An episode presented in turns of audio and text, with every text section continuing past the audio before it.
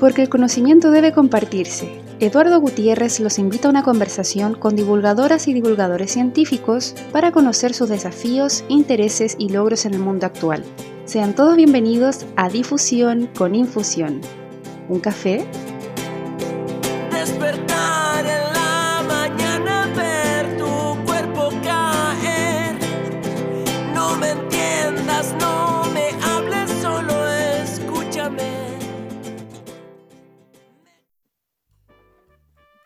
Hola a todos, ¿cómo están? Bienvenidos a un nuevo capítulo de Difusión con Infusión.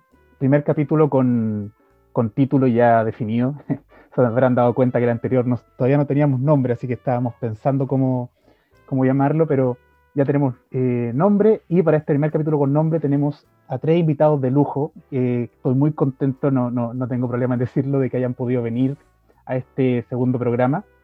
Eh, ellos son historiadores, son brasileños y están a cargo de un proyecto bastante interesante en YouTube, eh, que tiene su plataforma en Instagram, em, pero particularmente en YouTube, que es eh, Comer Historia, que nos van a estar hablando sobre eso y vamos a comentar el, proyecto durante el programa. Eh, así que quiero dar la bienvenida a Rafael Alonso González, quien es doctor en Historia por la Universidad Estadual Paulista, la UNESPI, y actualmente está haciendo un postdoctorado por la Universidad de Sao Paulo.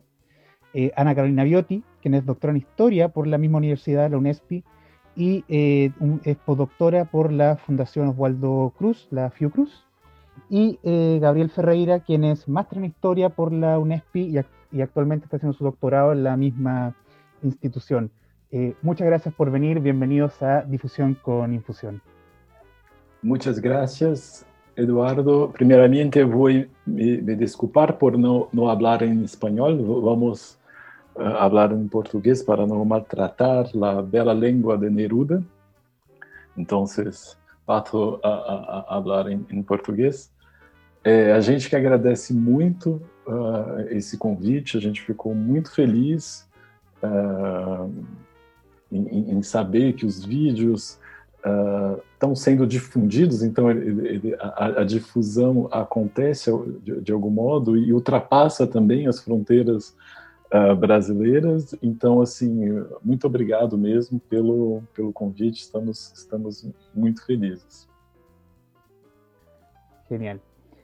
Eh, lo que se me olvidó decir eh, a nuestros oyentes, tenemos una traductora que va a estar eh, ayudándonos a, a entender. Eh, y posteriormente de este programa, eh, la idea es poder sacar uno con todas las respuestas traducidas. Así que eh, si, les gusta escuchar portugués si entienden portugués, tienen este que va a ser el original y posteriormente saldrá otro eh, con la traducción de la respuesta para que todos puedan acceder a este hermoso proyecto.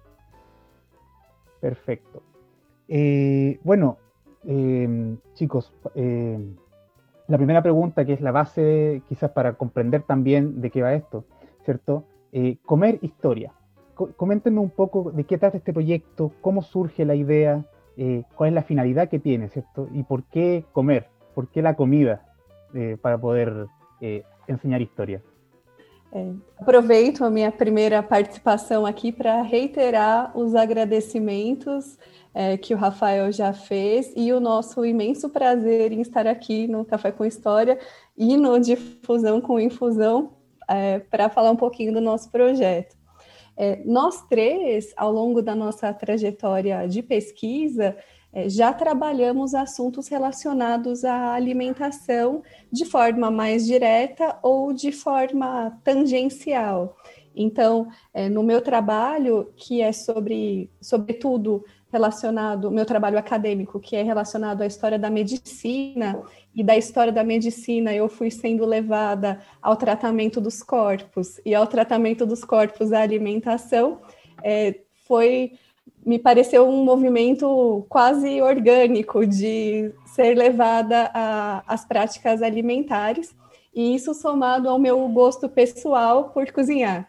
Então, no meu caso específico, há essa confluência de interesses de pesquisa que foram sendo alterados ao longo do tempo, com um gosto pessoal pela cozinha e por entender como a forma como a gente se alimenta hoje é, tem uma história é, de onde vem essas questões de por que a gente come desse jeito, por que quando a gente viaja nós encontramos coisas tão familiares, mas às vezes coisas tão diferentes nos hábitos alimentares, são algumas da, dos motores que me levaram a pensar a relação alimentação e história. E o, o, os meus colegas podem falar das trajetórias deles, porque nós três acabamos fazendo uma, cada um com seu ingrediente aí, com perdão dos trocadilhos, com é, alimentação e cotidiano, a gente contribuiu para essa receita que é o Comer História. É, eu, eu, acho que a, a, ideia é bastante essa. Nós, nós somos formados ou somos oriundos né, de, um, de um ambiente acadêmico. Nós tínhamos nossas, nossas pesquisas uh, que eram voltadas para a universidade ou para um público mais restrito, né, que é o público é, de especialistas ou, ou, um público um pouquinho mais amplo que esse, mas até então a gente não, não tinha essa pretensão de, de, de chegar a um público tão largo assim. E uh, o interessante foi que das nossas pesquisas que a gente se encontrou nesse, nesse projeto, que é um projeto que nasceu também durante a pandemia, né? Então, essa, essa, essa situação, esse contexto em que a gente se perguntou também é, em como se comunicar, em como um, aí sim divulgar uma pesquisa acadêmica para um público mais largo. Então, a nossa ideia foi um pouco essa. Eu, na academia, né, no, no, meu, no meu doutorado, no meu pós-doutorado, eu estudo um pouco as relações entre homens e animais durante o período medieval. Então, uh, eu sou um medievalista uh, de formação e que desses desses estudos sobre sobre os animais, sobre a história dos animais nesse sentido, que eu também no, no, projeto pude fazer essa ponte com a história da alimentação. E o interessante foi foi justamente isso, a gente tentar dar esse dar esse passo para a divulgação científica, né? tentar, uh, uh, tentar mostrar e tentar uh, passar para um público mais amplo a pesquisa que a gente faz na academia e como, e como se faz, né? pensar essa história acadêmica, por isso a gente tem uma preocupação em mostrar documentação, mostrar documentação histórica, né? mas para um público mais largo. É, também aqui aproveitar minha primeira participação para reiterar os agradecimentos pelo convite. É, além de, de poder estar tá, é, falando do nosso projeto aqui nesse espaço, é muito gratificante também poder estar tá fazendo essa troca aqui com vocês, aí do Chile. É super legal que a gente tenha esse alcance que ultrapasse essas barreiras. Minha trajetória, ela, de pesquisa, no caso, antes de, de falar mais é, detidamente sobre o projeto, eu estudo desde a graduação consumo de entorpecentes e por muito tempo isso também foi é, associado ao know-how de consumos cotidianos que, de certa maneira, permeiam a alimentação, permeiam a saúde. Então, essas afinidades de pesquisa acabam se ligando entre nós três por esses pontos desde antes e aí vem os interesses é, pessoais, tanto dentro da cozinha quanto do, do, tipo de conteúdo que a gente consome, da nossa presença nas redes, é, das possibilidades de, de não necessariamente partem da, do ímpeto de divulgação, mas como que você extrapola o que a gente faz da academia, de um ponto de vista que aquilo seja disseminado como um conteúdo bem feito, um conteúdo bem pensado por pessoas que têm uma trajetória é, preparada para aquilo, enfim.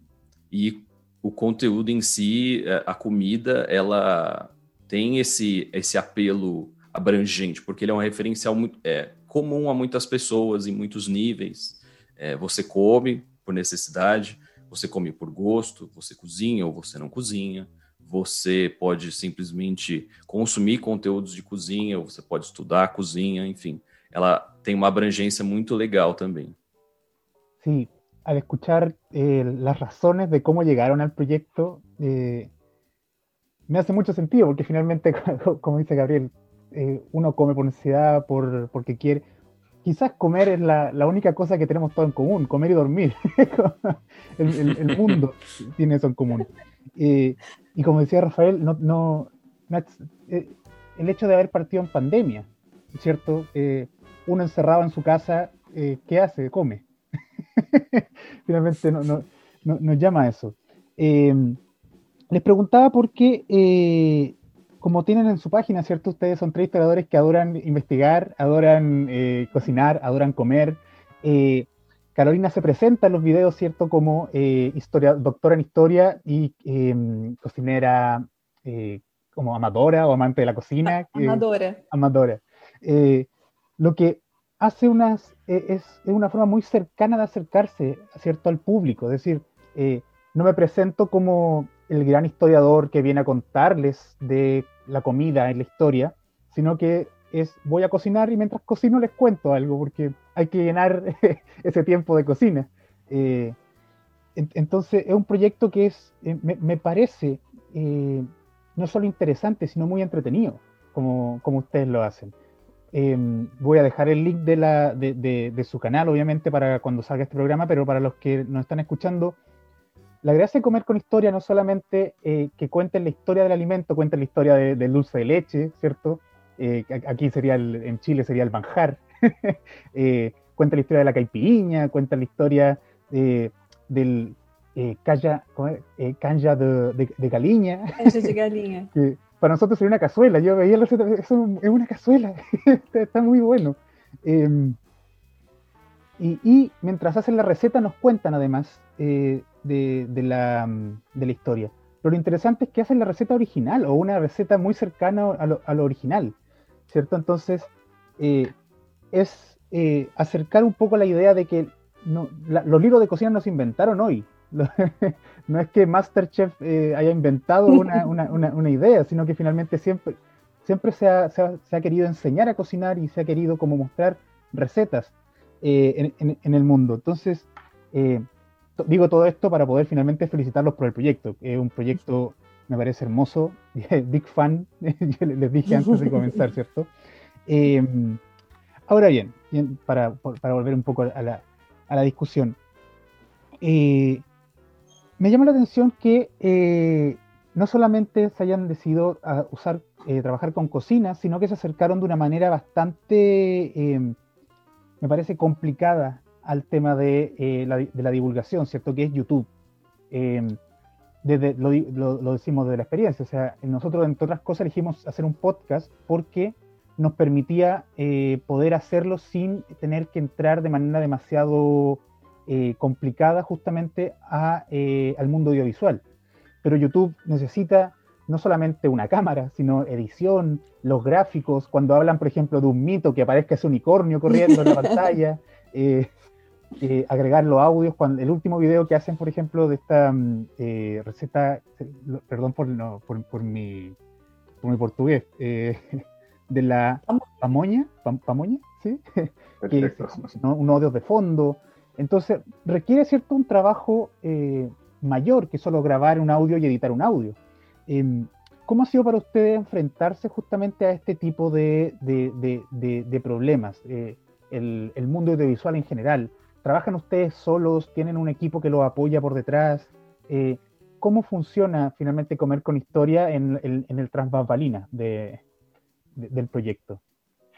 Bom, eu vou, antes de responder a sua pergunta, só reiterar, é, comentar um pouquinho sobre a, o processo das receitas que você comentou, é, Eduardo. E uma das nossas preocupações é mostrar, primeiro, isso, né, de que nós não inventamos tudo e que é essa história partilhada e que pode ser recontada através da cozinha. Então, a nossa, o nosso jargão né, sobre a contar as histórias das receitas, mas também acessar a história através dos alimentos. Então, nesse duplo movimento, a gente consegue conhecer mais sobre o passado, por isso que o Gabriel também sublinhou que nós estamos, é uma coisa comum a todos, né? A alimentação, seja ela em abundância, seja ela em escassez, é um assunto incontornável para a nossa existência.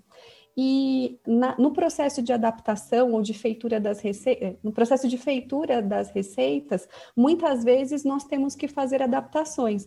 Então, antes do vídeo ser gravado, nós testamos se a receita original é possível, tanto pelas técnicas quanto pelos ingredientes que eram disponíveis ou na, é, em uma determinada época que não são mais disponíveis agora. Também quando a gente faz pratos de outros países, muitas vezes o ingrediente que é base não é encontrado facilmente no Brasil, então nós precisamos adaptar, mas a nossa ideia é mostrar que mesmo com adaptações, é possível é, ter um gostinho do passado é, através do, das receitas e nós queremos estimular as pessoas a tentar fazer também. Então, a nossa proposta é que mostrar como faz e quem sabe, né? A caipirinha foi um sucesso, todo mundo quis fazer e, e, e reproduziu depois. É, mas em relação à sua pergunta do audiovisual, o Rafael, o Rafael e o Gabriel vão poder falar um pouco mais, mas esse foi um dos nossos dos nossos aprendizados durante a pandemia e do nosso aprendizado no primeiro movimento de é, executar o nosso projeto, então colocar o projeto em prática, porque nós três somos historiadores de formação e não temos uma formação em audiovisual, mas somos nós quem produzimos todos os vídeos. Então, é, fomos estudar um pouco sobre, tivemos algumas é, no, é, no meu trabalho, né, como historiógrafa, eu trabalho na Unesp também, nós migramos tudo para o ambiente virtual por conta da pandemia e começamos a fuçar em alguns programas de edição e aconteceu um processo um pouco autodidata. Mas eu vou deixar para as pessoas que levam a edição adiante contar um pouquinho sobre como é. Eu falo um pouco mais do, da frente das câmeras, eles falam um pouco de trás. Esse foi, sem dúvida, Eduardo, um dos nossos maiores desafios, pelo menos para mim, foi um desafio enorme, porque, como se diz aqui, foi sair da nossa área de conforto em dois sentidos. Um foi sair do acadêmico para divulgar, né? simplificar um pouco a, a nossa linguagem, mas sem ser simplista. Essa foi uma uma, uma, uma das áreas, uma, uma das direções para as quais a gente deu um passo que foi difícil, e a outra foi justamente essa, que é trabalhar com imagens, produzir imagens, né, de modo que é, a história também se tornasse atraente pelo olhar que, é, e mostrando a, aquela comida de, uma, de, um, de, um, jeito bonito, de um jeito atraente, que, que mostre também que, embora no passado uh, talvez nós não, não, não, tivéssemos, dependendo do, do passado, técnicas ou instrumentos como nós temos hoje, mas não quer dizer que não se tinham técnicas, não quer dizer que não se tinha instrumentos e também que não se comia boa comida, né, também. E, e e esse aspecto a gente queria mostrar de uma maneira uh, que valorizasse essa documentação, que valorizasse a história, que valorizasse também, essa foi uma das nossas preocupações, através da imagem, né, a, a cozinha, a cozinha brasileira, a cozinha latino-americana, mas também a cozinha de um modo geral. E aí foi o, o, esse passo do, do, audiovisual, que foi um processo de, de aprendizado maluco, de, de testar, de, uh, de testar equipamento.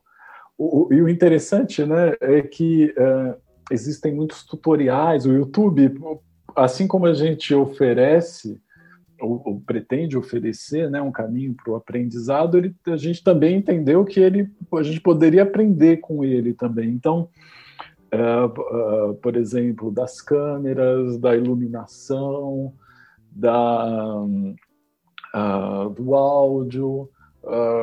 a gente fez uma pesquisa, assim, porque a gente teve que adquirir também certos equipamentos, porque, porque o que a gente tinha não, não era suficiente para Uh, para proporcionar uma, uma estética, digamos assim, que, que deixasse atraente aquilo. A nossa ideia e nesse ponto da divulgação é tornar atraente a história, tornar atraente esses documentos, mostrar como eles são interessantes, né?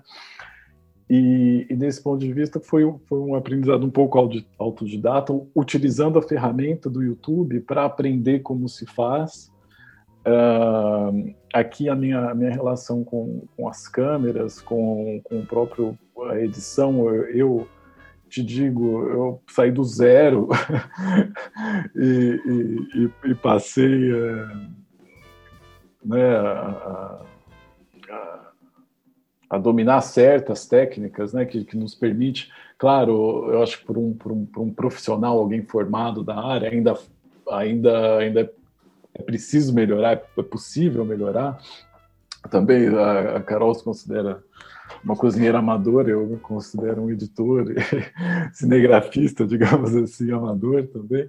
Mas é, foi um, esse processo longo e, e um processo que exige tempo também, mesmo para para realizar a edição do vídeo, porque são esses vários processos, como a Carol disse, de de selecionar uma, uma receita possível de ser reproduzida, mesmo que a gente tenha consciência de que, uh, quando a gente fala do açúcar, às vezes o açúcar que a gente tem acesso é um pouco diferente do açúcar uh, daquele período, a gente tenta se aproximar, a gente sabe que é impossível reproduzir exatamente, né, porque mesmo os utensílios, às vezes, mas isso não quer dizer que a gente não possa se aproximar, né, de, de certo ponto. Então, a, a edição a, a produção de imagens, eu acho que, bom, pelo menos a nossa ideia foi justamente aproximar isso das pessoas de modo que, que isso valorizasse, tornasse atraente, né? Mas uh, uh,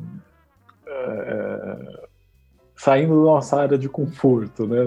Foi isso a nossa, a, o desafio que a gente impôs também a nós mesmos e uh, ainda cobra um tempo de, de nós, mas, é, bom, eu acho que está sendo também é, enriquecedor a gente explorar a, a, a, história a partir de uma outra linguagem que nós não estávamos acostumados. Sempre quando a gente pensa em história, história escrita, a gente pensa em, em traduzir a história através de uma linguagem, a linguagem escrita.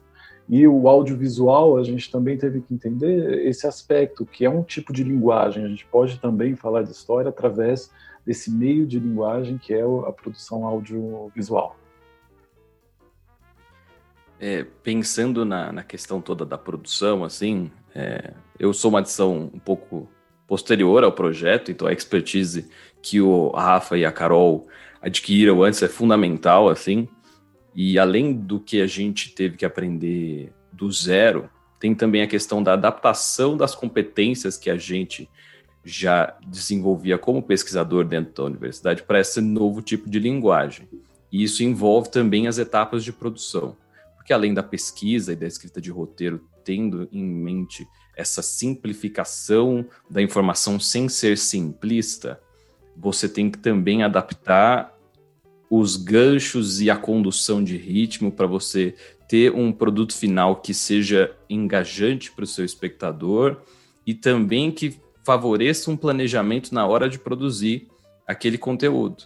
Então, isso vai desde a seleção da receita, do teste da receita, como da, do, do, pensar no dia de gravação, em como, como a gente vai fazer cada parte, como a gente é, pensa a montagem de tudo, tem a questão, é, o pé no chão de limpeza, do continuismo de cenário, que nada pode estar fora do lugar, é, o controle da luz, é, coisas que vão facilitar também para o editor depois e tal.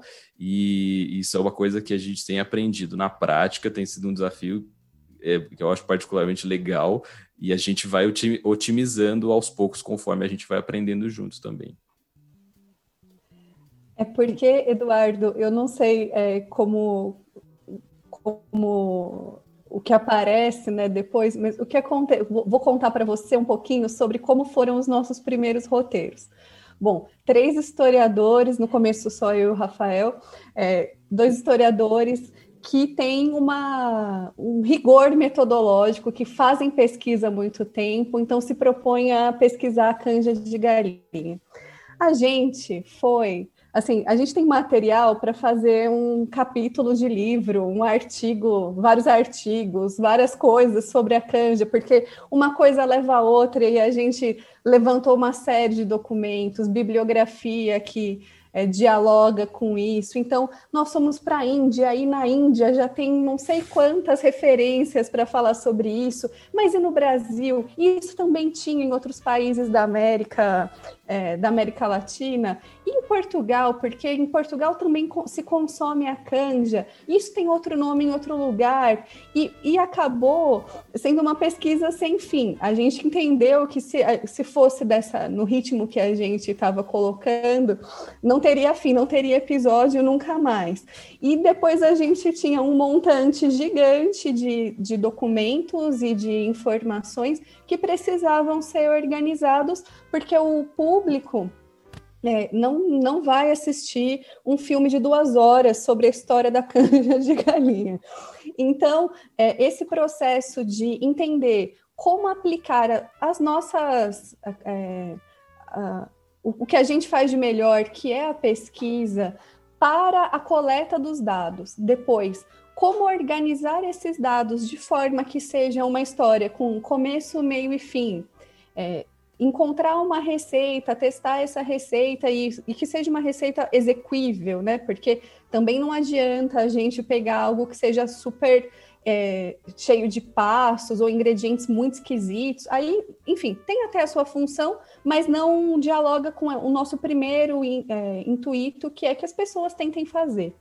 E colocar um fim nessa história, porque a gente estava pensando em fazer o doce de leite, por exemplo, desde o manjar blanco, que é a primeira referência, né, é, que a gente encontrou, inclusive é chilena, é, é, de lá até os dias de hoje, como a gente consome o doce de leite hoje, é impossível. Então, a gente precisou entender, no processo de construção dos roteiros, como fazer os recortes.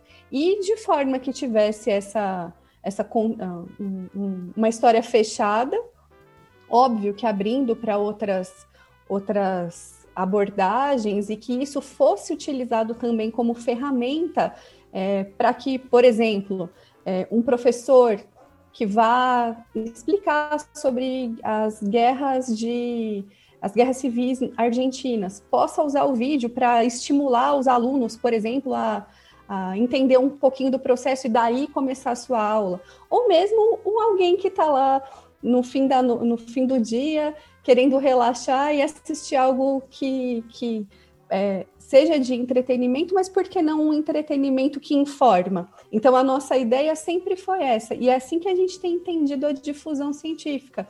Ela, é, ela segue nesse, no, no, nos andaimes da construção, né, no, no que está atrás, tem todo um rigor, é, mas que nós estamos aprendendo a como otimizar o processo de pesquisa, a, as seleções que são é, incontornáveis no roteiro e entregar algo que seja informativo. Então, diferente de outras, outros canais que às vezes não tem um, um compromisso com, com checar a, as informações, nós não, não fazemos é, a primeira informação que nos aparece, porque é possível fazer com uma pesquisa rapidinha e, e divulgar o conteúdo. A gente tem todo esse esse trabalho e quer entregar no final algo que possa ser educativo, mas que também possa ser bonito e de, de para diversão, algo leve para você aprender algo, mas enquanto se diverte. Então é, é, é, mais ou menos isso que a gente, o, o nosso, o que está atrás das câmeras também conta.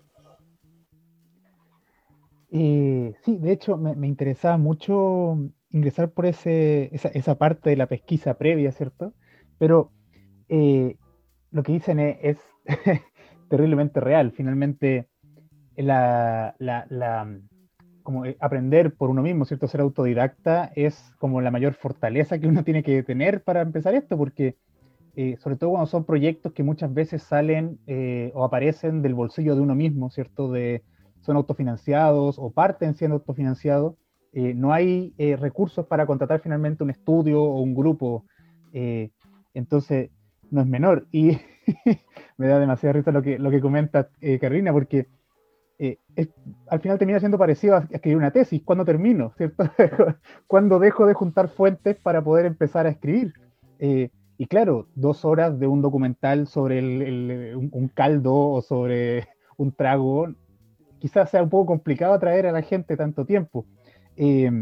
En ese sentido, me parece que los guiones, como ustedes lo han preparado y con todo este proceso que mencionan, ¿cierto?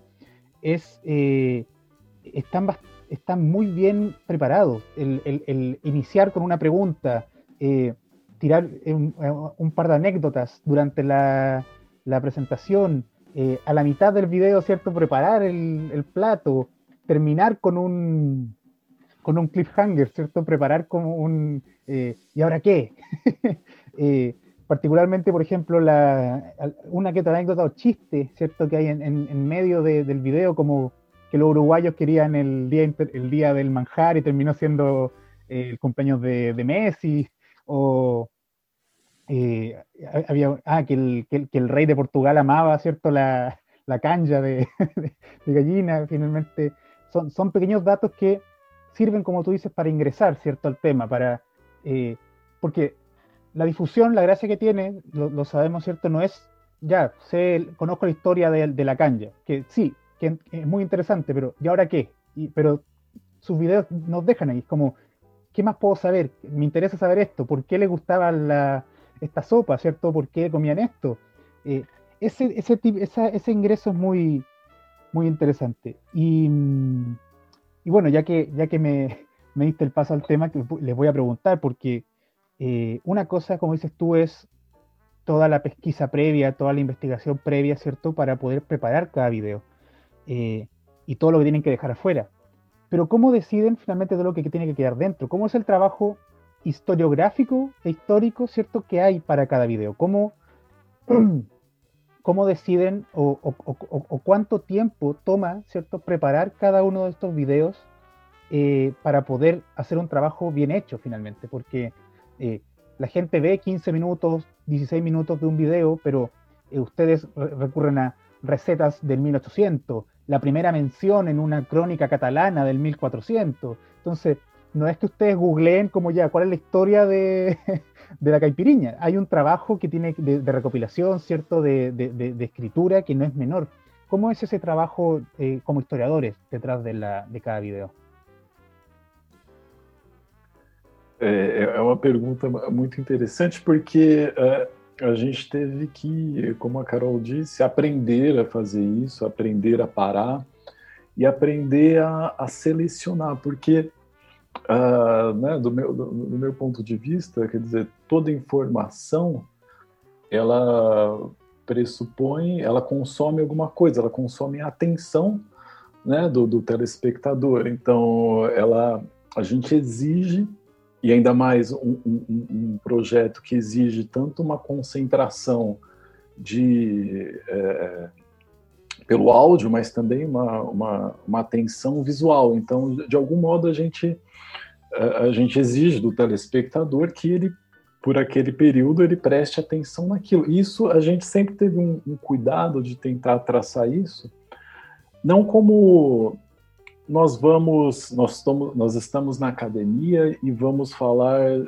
para gente, de gente, para gente que é mais simples, então que não não entende todos os conceitos historiográficos. Então, não, a gente sempre tentou pensar que o, o quão precioso é essa atenção que essas pessoas vão conceder a nós. Então, é, de que maneira a, a gente pode entregar o melhor ou o que é mais importante, digamos assim, uh, ah, para esse para essa pessoa que vai parar lá por 15 minutos para ver uh, para ver como para entender uma história de um, de um prato, por exemplo. O, o, um dos problemas é esse, né? O, o, tempo, o que, que é muito tempo, o que é pouco tempo. A gente estabeleceu mais ou menos 15 minutos como uma média que é uh, a gente acha que é possível ali de, de, de contar uma história com começo, meio e fim e que a pessoa possa reter algum tipo de, de, de, ideia geral, pelo menos, do, daquela preparação, daquele prato. Então, partindo dessa ideia que a gente vai uh, para documentação e para a historiografia. A, a seleção das, da, das receitas, por exemplo, ela pode vir por maneiras diferentes, pode ser por um, um, um prato como uma preparação como a caipirinha que a gente pensa né, uma bebida brasileira é o grande ícone, então a gente achou que deveria tratar, como a canja de galinha, que, que, que, que marca, por exemplo, o encontro entre os portugueses e, e os indianos, né, pensando nessa, nessa na expansão portuguesa para a Índia, como isso chega no Brasil. Então a gente sempre a partir de um prato selecionado, a gente tenta pensar um fundo histórico ou um certo fio condutor histórico que de algum modo é revelado ou revela aquela preparação. Então, é, essa, essa é uma das, das preocupações de uh, tentar passar uma ideia. E aí é, é, sempre uma escolha a gente tem que fazer, porque diante da, de uma documentação que é, digamos assim, lacunar, quer dizer, a gente recolhe ah, uma menção, a primeira menção que aparece no cronista, como você disse, uma receita, e como essa receita às vezes era consumida. Essas informações que não necessariamente possuem uma ligação entre elas, a gente tem que tecer essa trama, né? A gente tem que estabelecer conexões entre elas e de modo que isso faça um sentido, que isso conte uma história. E aí que uh, vem uh, do, dois aspectos do trabalho. Um é a verificação historiográfica, quer dizer, o que, que já foi escrito sobre isso. Tem pratos que a gente realmente encontra já muita informação, e aí o nosso trabalho é muito de verificar aquele documento que as pessoas citam, que muitas vezes um cita o que o outro cita e que o outro repete. E quando você vai ver lá, às vezes não é muito bem aquilo, não.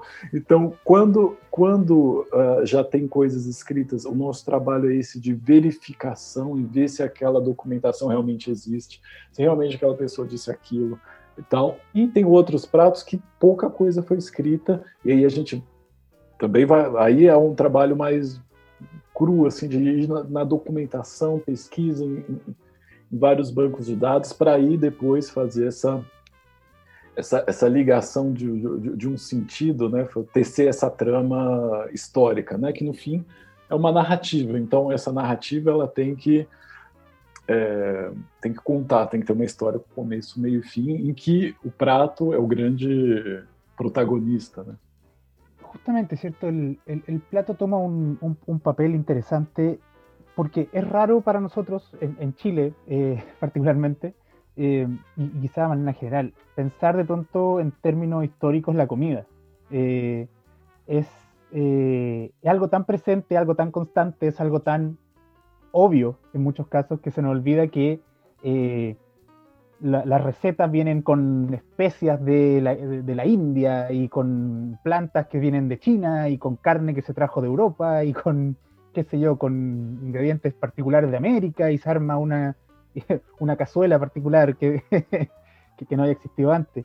Entonces, em, no es raro, por ejemplo, como voy a referirme constantemente al, capítulo del manjar, porque, de perdón, del dulce de leche, porque me, gustó mucho, pero que, existan distintos mitos de dónde surgió, eh, y que nació en Argentina por esto, y que nació en Francia por esto otro, eh, y que aparece con el abate Molina, ¿cierto? En Chile, y que, en Uruguay, y que en Brasil. ¿Y dónde está la, la, verdad? Y, y, algo que es muy interesante, y, ¿importa realmente dónde surgió la comida o, importa el recorrido histórico de esa comida en particular? ¿Importa qué es lo que significa? Eh, e, en ese sentido, el trabajo histórico, como tú dices, no, no, no, no, no, no es menor, ¿cierto? No, toma un rol fundamental poder comprobar esos mitos, poder ver qué información existe eh, y, no confrontarlos por confrontarlos. Finalmente, ¿cierto? Es poder eh, analizarlo, explicarlo y como decía Gabriel hace, unos minutos, ¿cierto? Eh, simplificarlo sin ser simple, o sea, poder utilizar toda esta información y mostrarla a la gente para que la entienda, para que la discuta, para que la analice, pero sin por eso eh, ser tonto, finalmente lo, que uno está diciendo, que quizá es el mayor problema a la hora de, de, difundir. Em, les quería también preguntar, porque eh, ustedes tienen eh, ocho videos en YouTube, aproximadamente, no, diez videos en YouTube, ¿cierto? Más uno de, introducción, lo que no es menor, considerando que partieron hace unos cuatro o cinco meses, ¿cierto? Es decir, han, subido más o menos un, un, video cada dos semanas, lo que es mucho más que mucha gente que intenta ser youtuber. pero además de los videos, ustedes en su página ofrecen otros servicios, ¿cierto? Que Em, complementan un poco este original, como visitas escolares, apoyo a museos. Em, ¿Por qué les interesó también acercarse en ese sentido? Y no, no, se quedaron solo en, solo en YouTube, por ejemplo. Em, y cómo, digamos, ¿cuál es el, el, rol que creen que su proyecto cumple socialmente en ese sentido? Bom, eu acho que caberia mais é, a Carolina responder do ponto de vista dos museus, porque parte dela da, da questão da especialidade, como historiógrafa lá na Unesp. Mas uma coisa que vale ressaltar, que é, essa abrangência do projeto, ela está um pouco é, limitada justamente por conta da pandemia, né? Porque a gente consegue é, sanar demandas específicas dessas, dessas outras esferas em que o nosso tipo de conteúdo, o nosso tipo de material poderia servir, mas a questão presencial ainda é muito importante, especialmente nessas atividades pedagógicas vinculadas a escolas, a museus, enfim. É, eu acho que a, a, nossa ideia era é justamente tornar a alimentação uma ferramenta de acesso à história, então, em níveis diferentes desde um especialista que talvez use o nosso canal ou que a gente produz mais como entretenimento, isso falando do YouTube, é, talvez para um professor também, como eu já disse, possa ser uma chave de acesso. É, no Instagram, nós temos é, o que eu vou chamar aqui de é, pílulas diárias de informação com alguma referência de obra de arte ou de, de objeto, enfim, algo que possa despertar uma curiosidade para um assunto que liga justamente história e alimentação. É, é, mais recentemente, a gente tem é, pensado em obras de arte com receitas, é, justamente para mostrar essa historicidade dos livros de receita e dar a conhecer essas referências. Então, talvez alguém que esteja rolando o feed possa ser impactado pela imagem e buscar a referência do livro, e quem sabe isso pode despertar um interesse nessa área de pesquisa, inclusive, que é uma área é, em construção, né, a food history e todas as histórias da alimentação é, como um campo, é um esforço, é, digamos, recente, é, não, não é de ontem, mas é um campo que tem se consolidado. É, quando a gente pensa mesmo nas histórias alimentares nacionais, se nós formos pensar no Brasil, os livros de receita começam a ser publicados, editados, publicados, feitos no Brasil só no século XIX. Nosso primeiro livro é de 1839, nem tinha imprensa no Brasil é, antes de, é, da transladação da família real para cá. Isso só a imprensa vem para o Brasil só no século XIX. Então, livros editados aqui não existiam. Numa busca rápida é, no acervo da Biblioteca Nacional do Chile, no, no, no Memória Chilena, que é um projeto super legal, é, há uma parte sobre cozinha chilena e a indicação do primeiro livro de receita chilena de 1851. Então, também é um processo, digamos, recente se compararmos com a, a, os, pão, os pães de Pompeia ou essas coisas que remetem à antiguidade é, romana ou os livros medievais. Então, eu acho que é por isso, Eduardo, voltando ao que você falou antes, que às vezes parece que a gente não fala muito sobre as nossas culinárias nacionais, parece um assunto um pouco distante.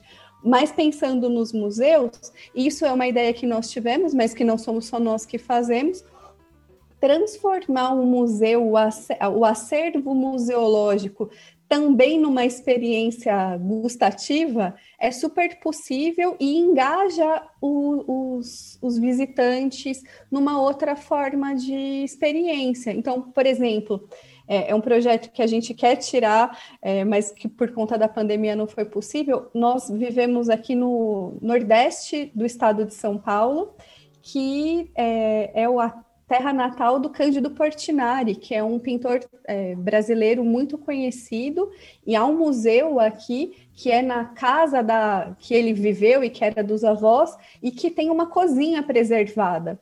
Então, por que não usar esse espaço para que durante a visitação o, o, quem esteja ali também aprenda sobre o Portinari, sobre as obras dele e sobre as influências da a, o padrão alimentar do Nordeste paulista, quais as especificidades, por que, que é assim, enfim.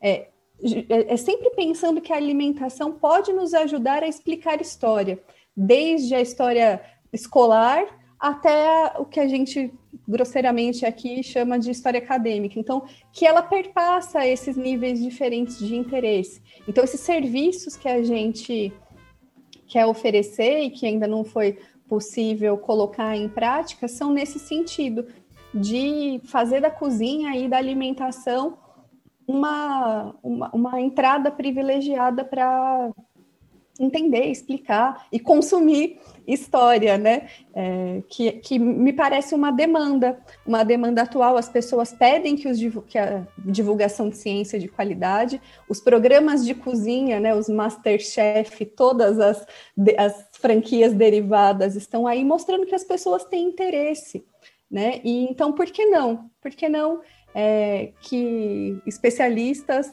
é, peguem esse interesse e refinem de alguma forma, não porque é, nós é, sabemos tudo ou algo assim, mas porque nós podemos acrescentar aquilo que as pessoas já gostam, aquilo que as pessoas consomem.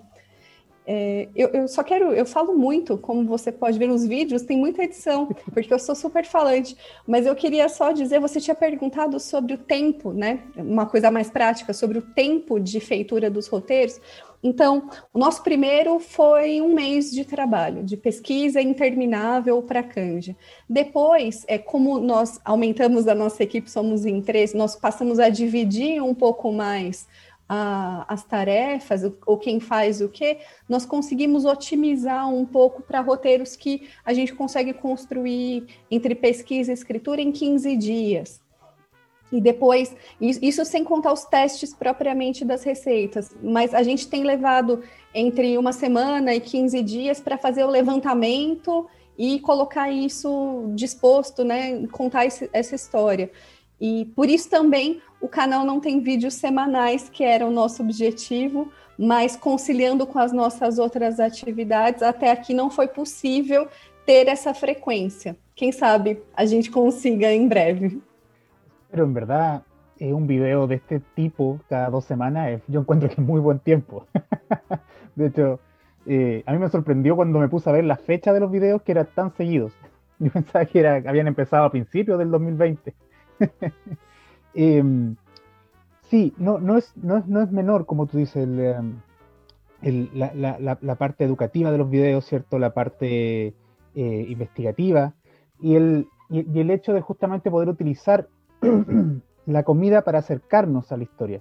Eh, me estaba acordando que en, México, por ejemplo, en Morelia, está mm, una, hay un museo de los dulces y dentro del museo de los dulces hay una cocina de dulces y parte del recorrido justamente es preparar eh, un ate, creo que se llama, que es como un dulce, como un caramelo de fruta que hacen en, México. Y eso justamente es para mostrarnos la cultura material, el, el, proceso económico que había de la dulcería, etcétera, etcétera. Entonces, eh, es una, como dices tú, es una, mm, una vertiente quizás sería interesante no solamente escribir, ¿cierto? Sino poder verlo, participar de eso, en algo que, que es tan común para todos, finalmente. Em, sobre eso, y justamente por el, por el hecho de, eh, de, que estamos, eh, digamos, de que, de, que, estamos hablando de dos eh, contextos académicos distintos. Claro, somos todos latinoamericano y no, creo que seamos absolutamente distintos, pero finalmente eh, siguen siendo dos países con sus propias políticas culturales. Eh, les quería consultar cómo, eh, desde su opinión, cómo es la difusión tanto histórica como quizás científica más general en, Brasil. Porque, bueno, lo, hemos comentado en, este programa en capítulos anteriores, pero en Chile se fomenta mucho, por ejemplo, la, la difusión más científica pensando en la ciencia dura, ¿cierto?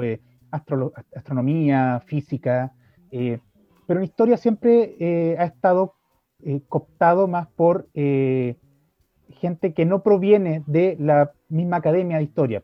Llámese periodistas, llámese algunos abogados, incluso a veces diseñadores, por ejemplo, aparecen y escriben historia, lo que no, no es una queja en sí misma, sino que desde la Academia de Historia no, nos ha costado mucho hacernos cargo de la difusión acá.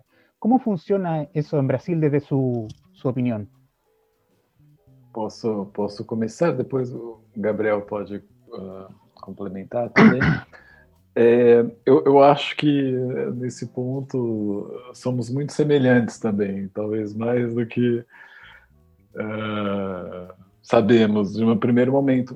No Brasil é bastante semelhante nesse sentido. Há muitos jornalistas que se encarregam de, de fazer essa, essa divulgação é,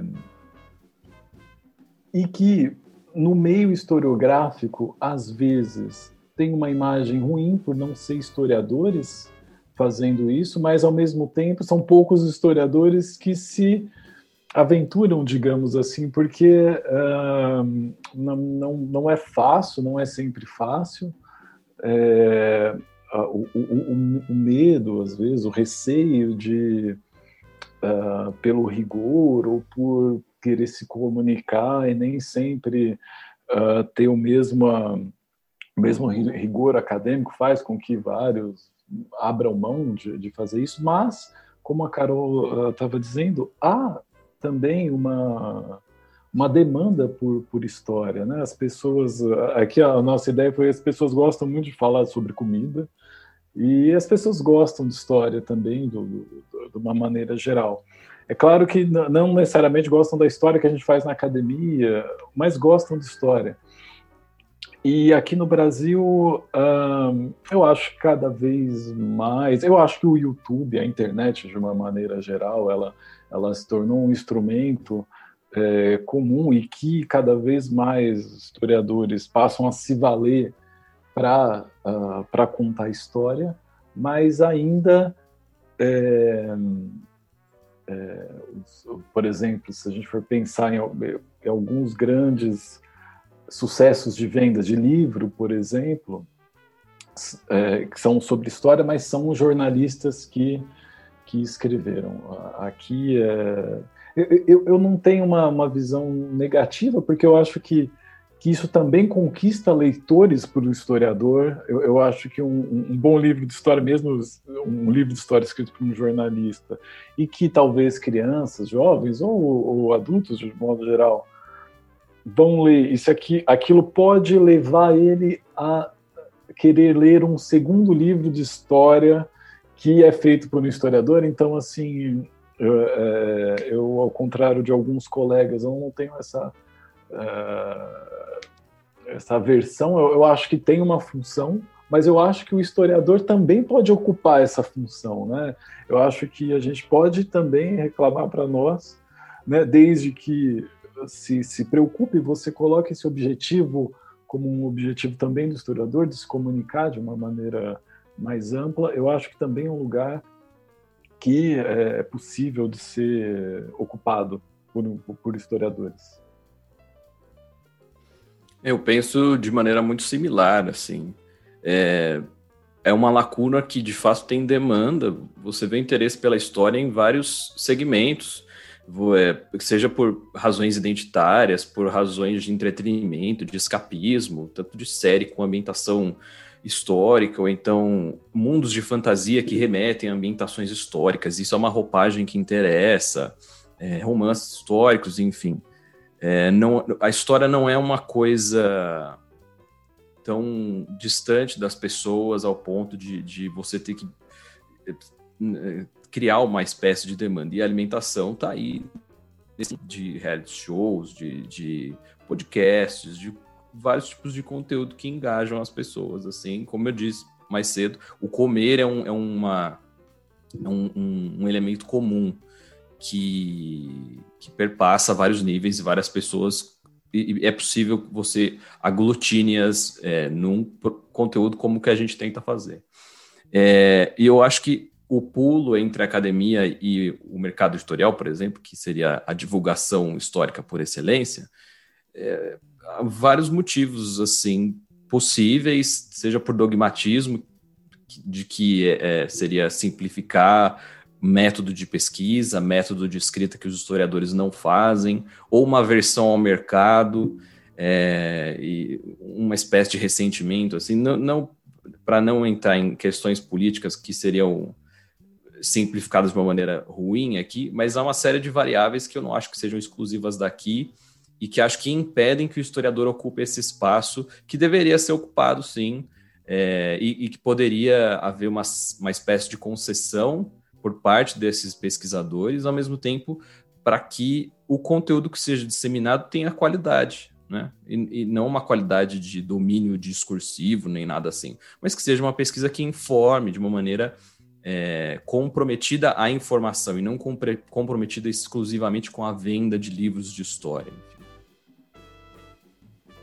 Eu me lembrei aqui que quando eu era criança, na televisão é, havia um programa sobre física, antes do, dos Cosmos e esses outros grandes séries né, de, de ciência dura. Eu me lembro de criança assistir esses programas e tal, e, enfim, nunca fui muito fã de física, mas na televisão aberta havia programas assim, chamava Globo Globo Ciência. Então, de manhãzinha tinha Marcelo Glazer, que era um físico, contando sobre como o espaço funciona, como é né, a vida, enfim, se organiza tal. E programas e a história, eu não sei se no Chile também você tem essa sensação, ela aparece mais como um acessório nas novelas. Então, as novelas que se ambientam no passado, ou os filmes que contam algum evento, mas ela me parece algo que talvez as pessoas ou os grandes produtores não queiram explicar.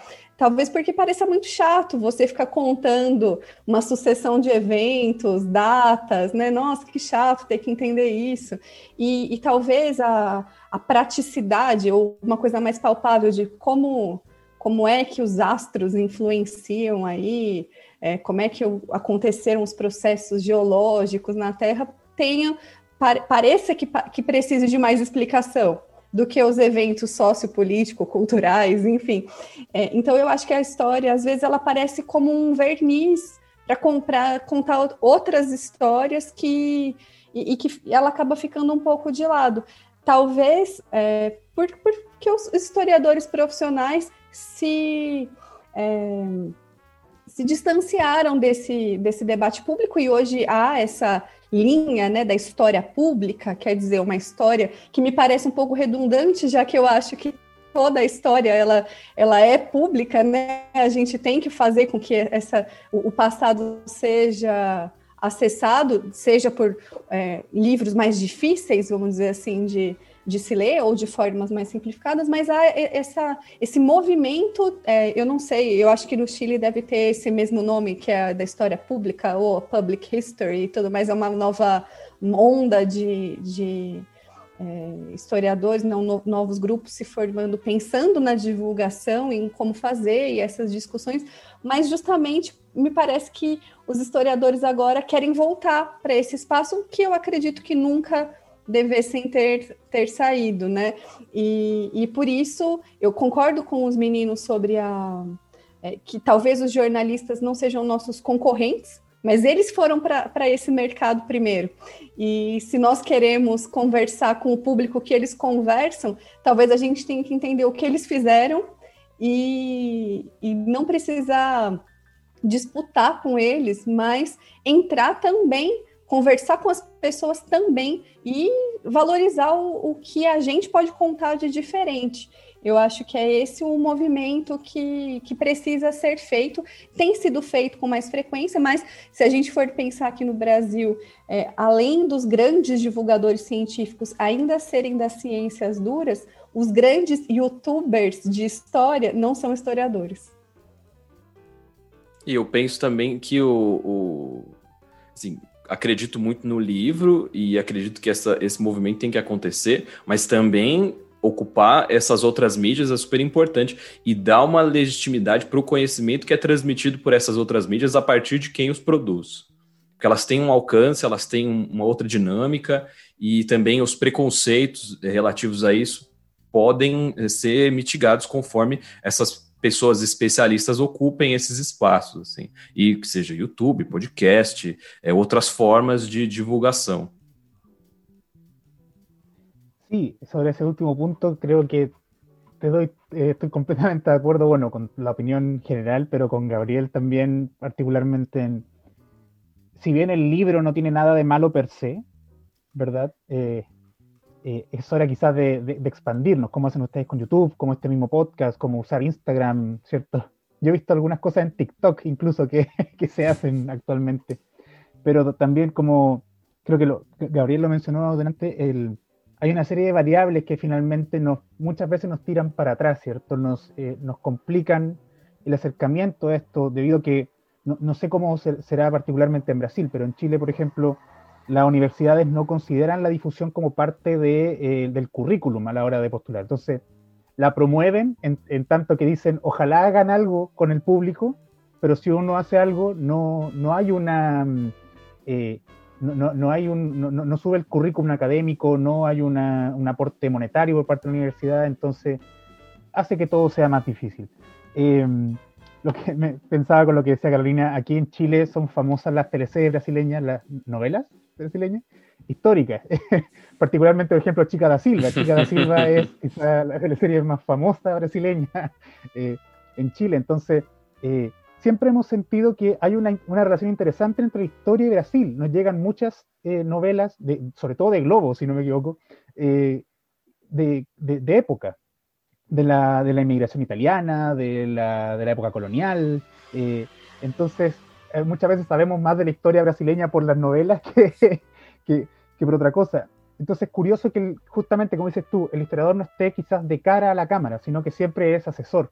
Aquí en Chile es muy, es muy parecido. Un caso muy interesante, por ejemplo, es Sergio Durán, quien eh, historiador chileno que aportó en la serie eh, Los 80, que es una serie sobre la época de la dictadura aquí, em, pero que participaba como asesor y escribió un libro con los archivos que pudo revisar, pero no participaba, no, no, no participaba como en un documental, eh, siendo el, anfitrión, por ejemplo, de, de un programa.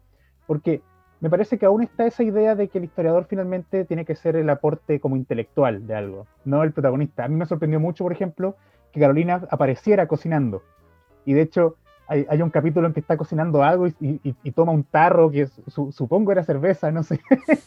Eh, entonces, más que chocante fue como que, entretenido que se muestre que el historiador no está todo el día sentado frente a un escritorio, eh, sino que tiene otras facetas.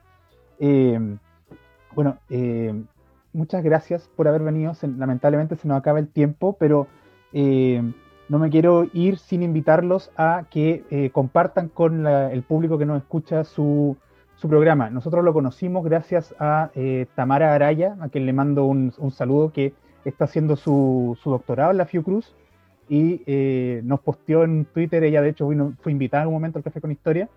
Y de ahí empezamos a revisar los videos y dijimos, no, hay, que invitarlo al programa y que que vengan a, contarnos un poco, así que em, desde ya le agradezco que hayan venido, le agradezco porque tienen un, imán de, en, el, en, en, el refrigerador, en la heladera, heladera de, Chile, que está en una esquina ahí, que me, acordé cuando Gabriel decía que siempre tiene que ser el mismo escenario, siempre está el imán ahí en la, esquina. Eh, así que muchas gracias por venir y si quieren hacer alguna invitación, algún recordatorio, les dejo el, este tiempo, es para ustedes. Gabriel trouxe esse imã do Chile quando ele visitou o país, então é um presente anterior ao programa. Bom, eu agradeço muito é, mais uma vez o convite e estou super satisfeita em saber que foi a Tamara que fez a indicação. Ela foi minha aluna na Fiocruz. Durante a, o meu pós-doutoramento, eu ofereci uma disciplina sobre história da farmácia, então fico super satisfeita de estarmos conectadas ainda por isso. Convido a todos que nos ouvem ou nos venham acessar o Comer História é, Comer História no YouTube vai ser fácil de encontrar e também no Instagram, onde nós é, fazemos publicações diárias e sugiram, sugiram temas para a gente. Nós não fizemos nenhum vídeo sobre é, cozinha chilena até aqui e seria super legal ter uma sugestão de vocês para é, pesquisar, explorar essa culinária e quem sabe, né, colocar logo um vídeo no ar sobre um pouco da história chilena e da comida chilena, já que o manjar nós fomos para um outro caminho. Muito obrigada, Eduardo, mais uma vez. Também queria apenas agradecer de novo vocês e parabenizar também, porque é justamente isso, né? Um canal para que a gente também fale é, dos, dos, processos, fale um pouco de, de, de como funciona e que divulga e coloca essa reflexão tão importante que é, é a comunicação, digamos assim, entre o, entre o historiador e o público. Então, Eduardo, muito obrigado pelo, pelo, pelo convite e parabéns também por, por esse espaço. Eu também só posso reiterar os agradecimentos. É, esse foi um espaço super bacana. Eu, particularmente, acho que o podcast é um. É um eu, não, eu não, não sei muito bem qual é a frequência que as pessoas consomem podcast, mas eu acho que ele é um jeito muito bacana de você inserir é, conteúdo, reflexão, discussão numa rotina corrida. Então, por vezes, é o formato por excelência que as pessoas têm para colocar coisa legal na cabeça e o podcast de vocês é sensacional, inclusive esses spin-offs. Parabenizar e, de novo, agradecer esse espaço que vocês deram para a gente e desejo tudo de melhor para o projeto de vocês. Bueno, perfecto. Muchas gracias nuevamente por venir. Eh, a todos nuestros oyentes quedan invitados, como ya dijo Carolina, ¿verdad? A visitar comerconhistoria. Eh, perdón, comerhistoria.com. Eh, ahí tienen acceso a todas sus redes sociales, de todas formas, vamos a compartir todos estos links por el Instagram, por el Twitter, para que los puedan ver. Completamente recomendado, tanto si quieren aprender historia como si quieren cocinar algún plato eh, novedoso con recetas del 1800. Así que, perfecto. Eh, bueno, nuevamente les agradezco. Espero que estén eh, bien allá, a lo lejos, en Brasil, estén todos bien con esta pandemia, ¿cierto?, que, que estamos viviendo. Y bueno, agradezco, aprovecho también a Carla, que está como nuestra traductora, que no, no habló durante el programa, pero me estuvo todo el tiempo dando algunos tips de las cosas que me iban diciendo para poder eh, entender toda la conversación. Em, así que eso, espero que estén bien, nos escuchamos en un próximo programa y eh, hasta la próxima oyentes, esto fue Difusión con Infusión. Adiós.